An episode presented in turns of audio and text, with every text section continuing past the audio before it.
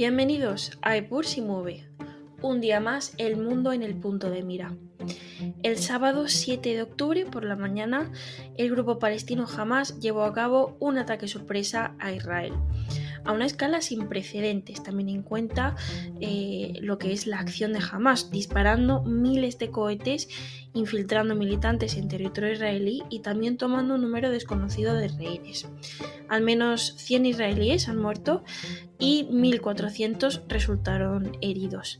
Y en su respuesta, Netanyahu, que declaró que su país estaba en guerra, eh, las fuerzas israelíes respondían alrededor de 200 palestinos han muerto y 1.600 resultaron heridos.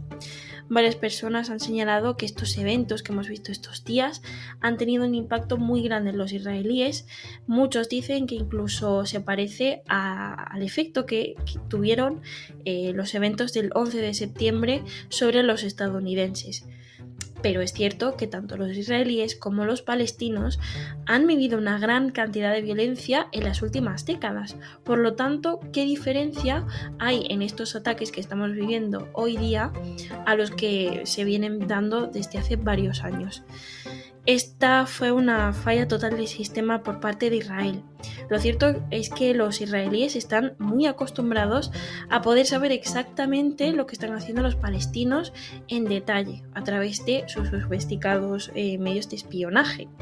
Eh, construyeron un muro muy costoso entre Gaza y las comunidades del lado israelí de la frontera y estaban seguros de que jamás estaba disuadiendo eh, de, lanzar un ataque importante, que no se atreverían porque serían aplastados y porque los palestinos se volverían contra Hamas por causar otra guerra que no les conviene.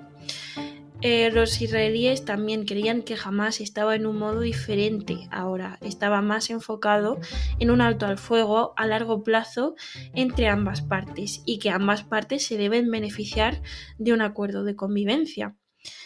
Y es que lo real es que hoy día 19.000 trabajadores palestinos entraban a diario en Israel desde Gaza, lo que beneficiaba a la economía y también generaba ingresos fiscales. Pero resulta que todo eso fue una gran decepción y que la gente está en shock.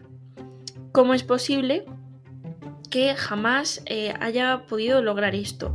¿Cómo es posible que pueda vencer a, la comunidad de inteligencia israelí, que es de las más poderosas del mundo, incluida pues la fuerza de defensa? ¿Por qué elegiría jamás llevar a cabo este ataque en este momento? ¿Y cuál es la lógica que está detrás de este ataque? Pues es difícil de saber. Eh, por supuesto, el mundo árabe está llegando a un entendimiento con Israel. Eso lo vemos en Arabia Saudita, que por ejemplo está hablando eh, y normalizando las relaciones con Israel. Como parte de ese posible acuerdo, Estados Unidos está presionando a Israel para que haga concesiones a la autoridad palestina, que es el, enemigo de Hamas. Entonces, esta fue una oportunidad para Hamas y sus patrocinadores iraníes de perturbar todo el proceso que retrospectivamente era una amenaza profunda para ambos. Si bien jamás no eh, sigue los dictados de Irán, sí que actúan de forma coordinada y tienen intereses comunes en perturbar también el progreso que estaba en marcha y que ganaba mucho apoyo entre las poblaciones árabes. La idea era un poco, pues eso, avergonzar a estos líderes árabes que habían hecho la paz con Israel o que podrían hacerlo y demostrar que jamás e Irán son los únicos capaces de infligir una derrota militar a Israel se está llevando a cabo conversaciones sobre un acuerdo de paz entre Israel y Arabia Saudita y conversaciones sobre garantías de seguridad eh, de Estados Unidos para Arabia Saudita. Es muy probable que una de las motivaciones principales de Hamas fuera el deseo de perturbar ese acuerdo, porque amenaza con aislarlos. Y esta fue una manera muy efectiva de destruir sus perspectivas, al menos a corto plazo una vez que la cuestión palestina vuelva al primer plano y los árabes de Oriente Medio vean armas estadounidenses en manos de israelíes matando a un número muy grande de palestinos. Eso provocará una reacción obviamente muy fuerte. Ahora bien, ¿qué opciones existen ahora para el gobierno israelí?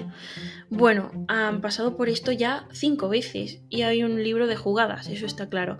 Movilizan al ejército, atacan desde el aire, infligen daños a Gaza, intentan decapitar al liderazgo de Hamas y si eso no funciona en términos de hacer que Hamas deje de disparar cohetes y entre en negociaciones para liberar a los rehenes, entonces estamos ante una invasión israelí a gran escala de Gaza.